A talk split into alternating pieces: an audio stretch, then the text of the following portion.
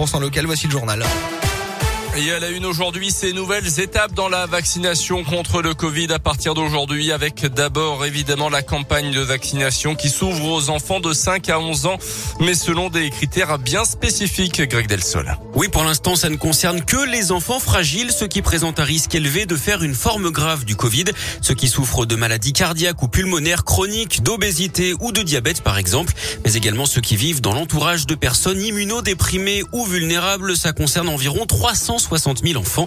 Ils vont recevoir une dose adaptée qui n'est pas la même que celle des adultes. Ils peuvent se faire vacciner dans les services pédiatriques des hôpitaux, mais pas la peine d'essayer de prendre rendez-vous sur Doctolib. Les réservations pour les enfants sont impossibles sur le site. Pour être complet, notez que le pass sanitaire des plus de 65 ans qui n'ont pas eu leur dose de rappel va être désactivé à partir d'aujourd'hui. Ça concerne ceux qui ont reçu leur dernière injection avant le 15 mai. Merci Greg. Il serait 400 000 seniors dans ce cas d'après le porte-parole du gouvernement Gabriel Attal. Mais peut-être moins désormais puisque la France a battu hier justement un record de vaccination avec presque 900 000 injections dont 820 000 rappels selon Olivier Véran, le ministre de la Santé. Et pour connaître la date de votre dernière injection, c'est simple, elle est indiquée sur votre certificat de vaccination ou sur l'application Tous Anti-Covid.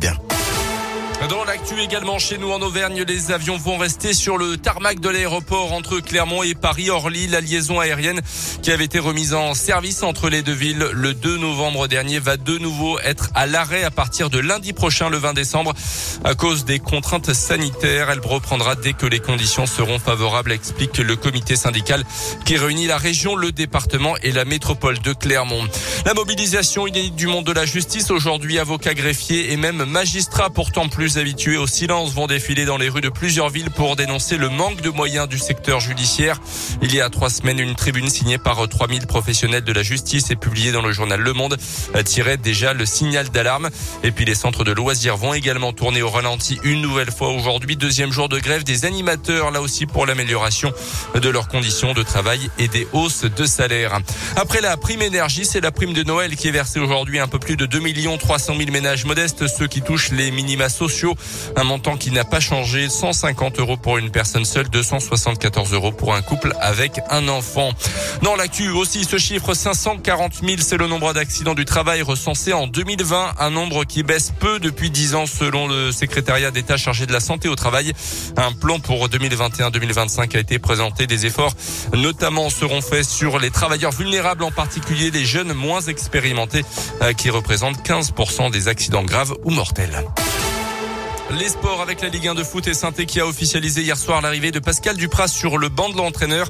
Nouvel euh, entraîneur des Verts, donc des Verts qui sont bons derniers de Ligue 1 avec seulement 12 points. Pascal Dupras vient remplacer Claude Puel. Côté Clermont Foot, optimisme pour Florent Augier, blessé contre Angers. Sa blessure à la cheville est moins grave que prévu. Clermont qui pourrait enregistrer le retour d'Elbassan Rachani en Coupe de France pour les débuts euh, du club dans cette compétition. Ça sera samedi après-midi contre le club nîmois de Chemin Bas d'Avignon.